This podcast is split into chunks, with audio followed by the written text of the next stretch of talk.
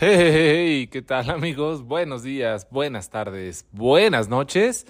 Yo soy Pavel y llegamos una semana más, un libro más por reseñar. Esperemos estén también como nosotros. Ya pasó el día del temblor eh, mexicano. Eh, esta ocasión no se sintió tanto en la capirucha, pero sí en Michoacán, Colima, en varias partes del interior del país. Este, y bueno, pues ya saben, ha habido muchas estadísticas y cosas eh, peculiares eh, que han pasado este, en estos días de temblores. Entonces esperemos que ya si llegamos por ahí del 23, 24, sin otro temblorcito, puede ser que la salvemos de aquí hasta se viene la próxima temporada fuerte de temblores por diciembre, que dicen que es cuando menos recuerdos tenemos de los temblores, yo creo por las fiestas, y después viene junio, temblorín también, entonces si ya llegamos de aquí a finales de mes sin temblor, pues ya podemos brincar a diciembre y de ahí nos vamos a junio otra vez el, el, el, el mes del temblor, este, que todos pensamos que es realmente septiembre, pero vi una estadística que me llamó bastante la atención y dicen que aparentemente el 7 de junio es eh, donde hay más registros de temblores mayores a eh, 6 grados Richter, o sea que lleva 7 veces que tiembla un 7 de junio eh, y apenas el 19 de septiembre van 4 veces, ¿no? Entonces, bueno, mayores a 6 grados, ¿no? Entonces, bueno, pues ya saben que de aquí sigue diciembre y despuesito eh, junio para andar al pendiente con aquello de dormirse con chanclas, gorro, este calzones largos para no salir, no ir al baño y andar siempre con un bolillo en la bolsa o en la mochila según sea el caso, ¿no? Pero bueno, también estamos esperando todavía la reseña de el Club de los Chatulus que Carolina dijo que el 13 iba a llegar, este por alguna extraña razón dijo que el 13 no, que para el 14 ya estamos a 21 y pues, la seguimos esperando a ver si para octubre llega o nos la junta para el Día de Muertos o a ver qué planes tiene eh, la chica Chatulu esta vez. Pero bueno, yo les traigo un libro, la verdad es que hace poquito, creo que lo platiqué la vez pasada, si no lo, re, lo retomo ahora, me hicieron eh, llenar un perfil psicológico y en el cual me decían, no, pues describe situaciones personales, este,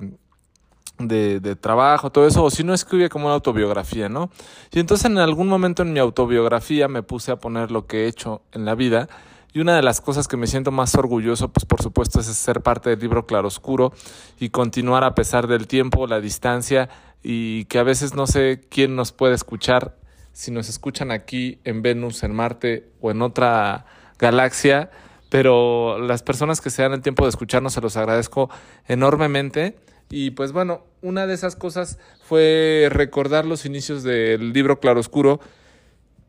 que era primordialmente puro libro descatalogado. Pues con la reseña de hoy espero que no este, le den la torre a mi biografía este, escrita por mí para un psicólogo que quién sabe quién será. Pero bueno, este libro que les traigo el día de hoy es multipremiado. De hecho, ahorita está en cines el remake del libro, perdón. Se llama La chica salvaje de Delia Owens, publicado por Ático de Libros en español en el 2019, de apenas 384 páginas. Y este libro de cosa particular tiene que fue eh, impreso con apenas eh, 28 mil ejemplares en, en pasta dura y actualmente pues ya va por los 15 millones de ejemplares vendidos, ¿no? Eh, Delia Owens lo escribió pasando sus 65 ya para llegar a los 70 y entre otras cosas y peculiaridades, en 1974 Delia y su esposo Mark Owens se mudaron a África pues para estudiar la vida salvaje eh, y escribieron sus experiencias en libros de no ficción el Ojo de Elefante, publicado en 1992, y Secrets of the Savannah, publicado en el 2006. Eh, para 1985 se trasladaron a Zambia, donde mantuvieron una reserva más o menos de unos 13.000 kilómetros cuadrados para evitar caza furtiva de elefantes y otros animales salvajes. Eh, y bueno, eh, muchas veces Mark Owens, eh, su esposo, pues ya discutía con Delia por el tema de los cazadores furtivos, que pues ya era bastante eh, complicado. Apenas había una película que estaba viendo, no recuerdo el nombre, eh, sobre algo así de un, van de un campamento como a, a África, una familia, eh, y de repente son como presa de unos cazadores furtivos y se pone bastante intensa la trama. Si, a ver si ahorita que acabe la reseña me acuerdo y les digo, pero bueno, me, me recordó mucho esto. Eh, y bueno, entonces, eh, pues este tipo de situaciones hicieron que en su momento, en 1996, salieran de Zambia tanto Mark Owens como Delia Owens y se mudaron a Idaho, eh, pues donde ya trabajan ahora en la conservación del, ojo, del oso gris, perdón.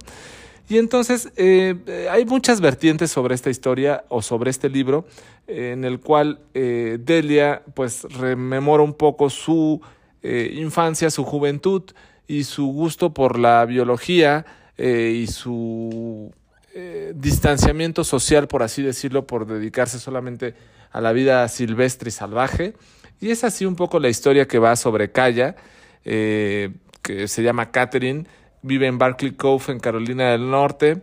y la cual, pues bueno, tiene oh, pues un terror en casa misma porque su padre es alcohólico, eh, creo que venía de la guerra, eh, golpea a su madre, su madre pues finalmente la acaba dejando cuando muy pequeña, igual que su hermano y su hermana, y se queda con su padre que es este, pues no menos que una carga mayor en su vida y pues finalmente se queda ella sola y poco a poco empieza a buscar la forma de solventarse sus gastos eh, y empieza a conocer eh, pues eh, los pantanos y toda esta zona de Carolina del Norte en Barclay Cove donde empieza a colectar o recolectar mejor dicho mejillones almejas y las lleva a la choza de Jumping, que Jumping es el encargado, bueno, por decirlo así, como el, la tienda del pueblo donde venden gasolina y otras cosas y bueno, pues con esta forma Kaya consigue pues tener insumos para desplazarse en su barca, también alimentos y bueno, y va poco a poco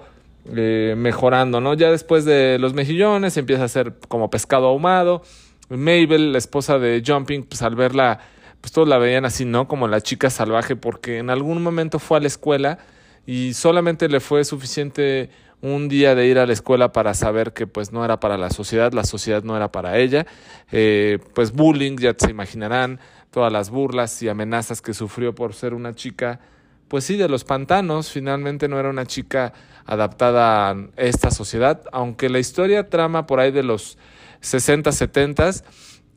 eh, pues nos podemos imaginar mucho el contexto actual, ¿no? De cuando eh, el racismo se ha hecho gran parte en, todo el país, en el mundo. Entonces, pues no, no nos queda alejada la historia de Kaya eh, y cómo pues tuvo que hacerse, por decirlo así, una chica salvaje y educarse y criarse ella sola, viviendo descalza, viviendo en una choza que no tenía electricidad que apenas si tenía un sanitario, eh, andaba pues con ropa andrajosa hasta que cuando Jumping y Mabel empezaron a hacer como intercambio con ella de productos, pues ya decidieron eh,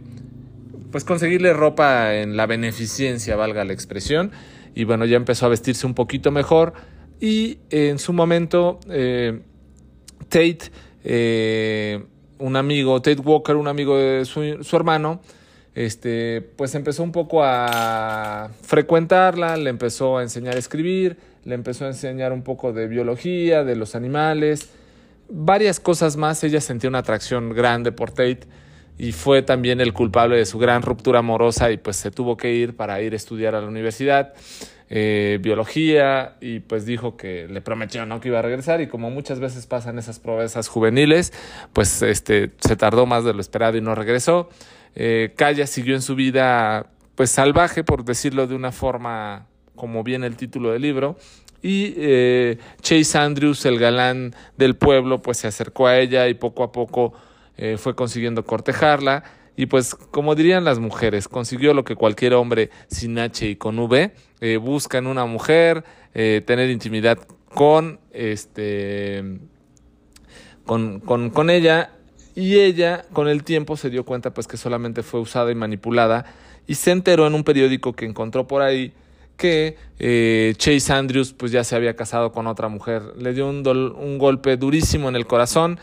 Ella por su parte empezó a escribir eh, un poco sobre todas las almejas, eh, conchas que encontraba en la marisma, en los pantanos. Ella era una experta pues navegadora y entonces, eh, con tanta suerte que llegaron a ser publicados eh, su primer libro de esto, Eh, Tate regresó y la fue apoyando poco a poco para que pudiera continuar en su proceso creativo o, de escribir, ¿no? Y aquí es donde hay un parteaguas en la novela y ya se viene, este, pues todo era como muy bonito, ¿no? Así como muy padre la historia. Y viene esta parte, o sea, aunque no es en esta parte del libro, sino desde un inicio se sabe que sobre el asesinato de Chase Andrews, pues ya empiezan ahí a embarrar en cierta medida a Kaya y la posible culpabilidad en el asesinato de eh, Chase Andrews, que se deja entrever que pudo haber sido que en algún momento Jumping le ayudó, que en algún momento Tate quizá le ayudó porque él fue el que le dio un gorrito, el cual eh, lleva una parte muy importante en toda la investigación sobre el asesinato, o quizás su hermano que regresa después de varios años de estar en el ejército a visitar a su hermana. No se sabe muy bien aquí esta parte les voy a dejar así como abierto esta parte del libro que la verdad está muy buena. Es este como a flashbacks, un poco como este tiempo eh, Kaya pasa dos meses en la cárcel, va recordando su pasado entre que publicaron su libro y fue de Barclay Cove a un pueblito donde fueron a presentar el libro y a ver a su editor. Y durante esa noche casualmente ocurre el asesinato de Chase Andrews, eh, todas las idas y venidas de la gente del pueblo que unos a favor y otros en contra de la chica salvaje hasta que finalmente pues se toma una decisión y la declaran. ¿Quieren que les diga lo que pasa? Bueno, no les voy a decir cómo la declaran, pero después de mucho, mucho, mucho, mucho tiempo, eh, finalmente con este Tate Andrews y después de tantos años de amor oculto, separados y todo, viven juntos muchos años después, no tienen hijos y eh, finalmente ya como colofón del libro, eh, Tate Andrews, eh, perdón, este Tate Walker, yo confundiendo nombres, narra cómo muere Kaya, la chica salvaje, que en este caso ya era la señora salvaje, y encuentra en la cabaña aunque no le dejó una herencia, pues sí varios libros publicados, varias investigaciones que realizaron juntos, su amor por la biología que es muy un poco como la historia quizá de, de Delia Owens y Mark Owens, que realmente pues es una pareja que se ha dedicado a la biología y a la conservación animal, pues lo dejan reflejado en este libro, que, que pues sí, sí retoma todos estos valores de la biología y, cuidado del entorno y la vida salvaje, por así decirlo. Eh, encuentra en una parte de la cabaña algo que, la deja muy que lo deja muy impactado sobre este caso que tuvo en su momento eh, calla con Chase Andrews y toda la resolución judicial que tuvo en su momento el caso, en ese momento,